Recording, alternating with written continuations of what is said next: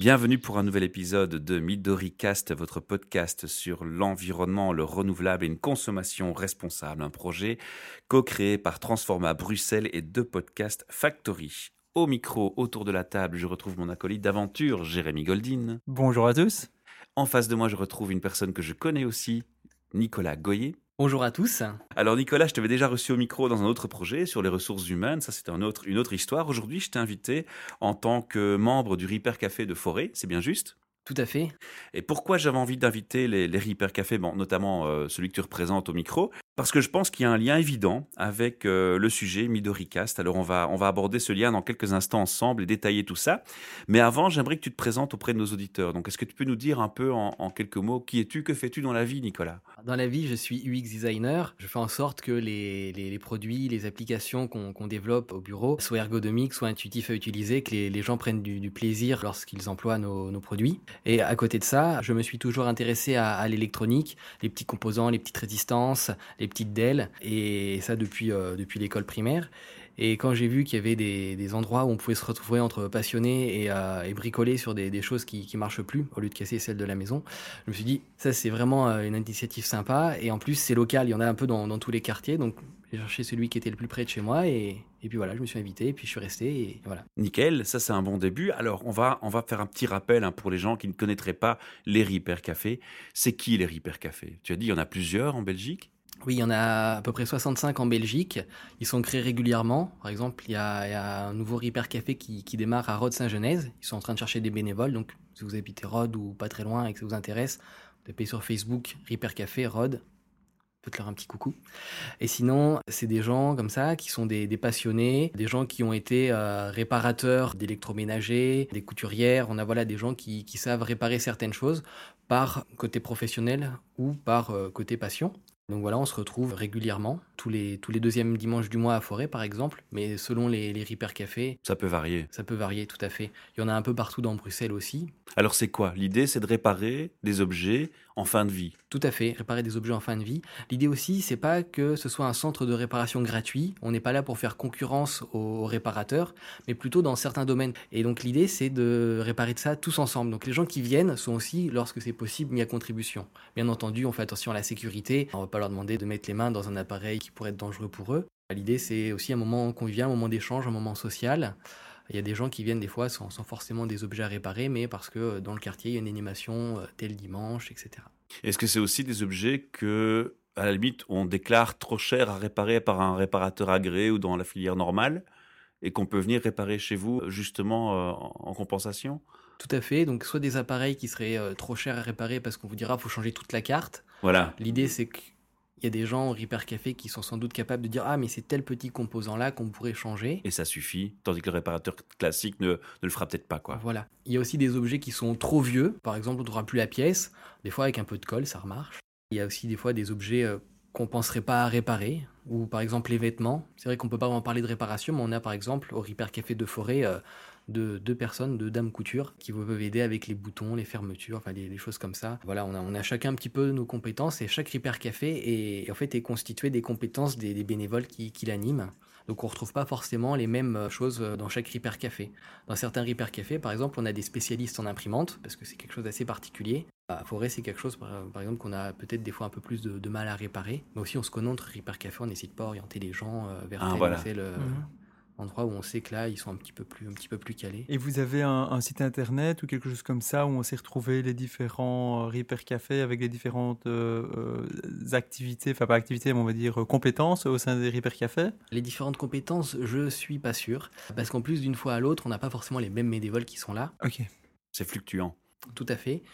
Et toutefois, il y a quand même un site qui reprend les Reaper Café, reapertogether.be Repair Together, c'est aussi une association qui a pour vocation à supporter en fait l'organisation des différents Repair Cafés, donc voilà, en proposant différentes choses et notamment bah, un peu de visibilité. En général, chaque Repair Café a aussi une page Facebook, enfin beaucoup de Repair Cafés ont, ont, leur page Facebook, donc on peut aussi retrouver les, les informations dans son quartier via, via ce canal-là. Le Repair Café, c'est pas nouveau, c'est depuis quand ça existe? Ça fait plusieurs années. Au départ, c'est un concept qui vient des Pays-Bas, donc c'est une dame qui, qui souhaitait lutter contre l'obsolescence programmée, et donc elle a, voilà, elle a, elle a lancé les choses à son niveau, et elle a, incité tout le monde à, reprendre un petit peu l'idée. En fait, elle a, déposé l'idée dans le domaine public. Et donc voilà, aujourd'hui, il y a des Repair Café dans 55 pays.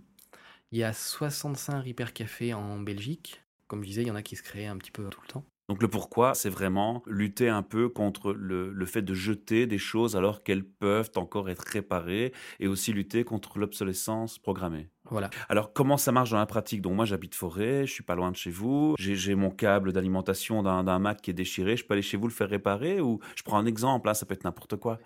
L'exemple du, du, câble de Mac, non, on peut pas. La machine à café. La machine à café. Mais je rigole avec l'exemple de la, du, cap de Mac parce que ça arrive régulièrement et euh, effectivement là, euh, c'est tellement fin qu'on peut pas faire grand chose. Les machines à café, effectivement, donc on vient. Donc nous, c'est tous les deuxièmes dimanches du mois, comme je disais.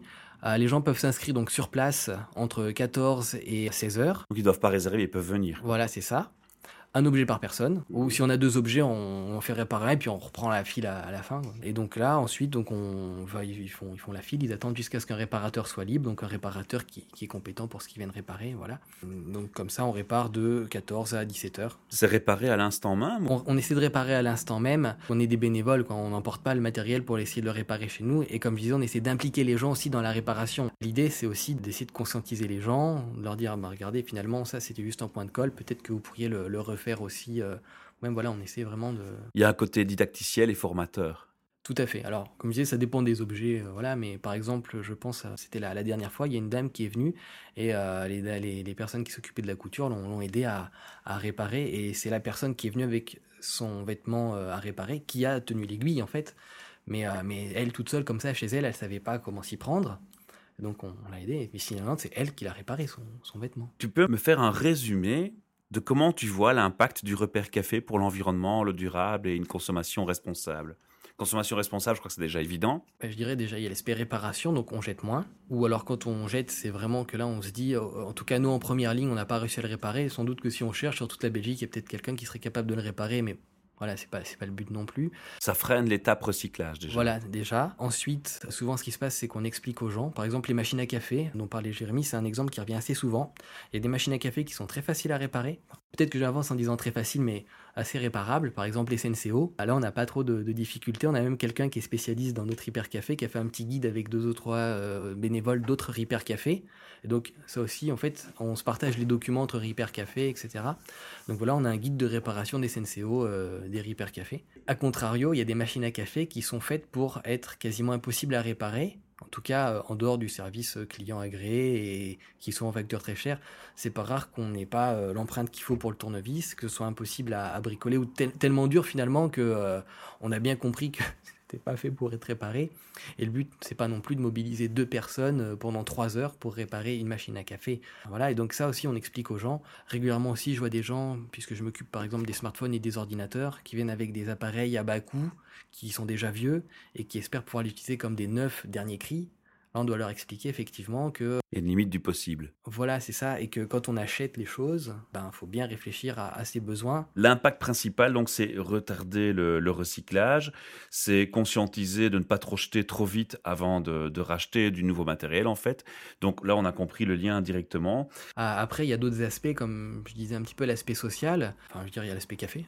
donc, euh, nous, on ne se réunit pas dans un café, mais il y a des gens qui peuvent venir, par exemple, juste boire un verre. Euh, voilà, donc au niveau local aussi, ça permet de créer du lien. On rencontre ses voisins, etc. Donc c'est moins lié à l'environnement, mais ça reste un aspect, je pense, important de, la vie d'un quartier. Ça permet de dynamiser des fois des quartiers où finalement il n'y a pas forcément beaucoup d'entreprises ou autres. C'est des, enfin voilà, on dort et puis on va travailler un peu plus loin. Donc là, voilà, on connaît ses, voisins, c'est assez sympathique. Le public qui vient dans les, les Repair Café, il a une image où c'est vraiment un public très varié et on retrouve tout le monde? Je ne sais pas si on peut dire qu'on retrouve tout le monde, mais en tout cas c'est vraiment varié. Il y a des gens qui, qui sont des gens qui n'ont pas forcément beaucoup d'argent donc qui, eux essaient de, réparer par souci d'économie.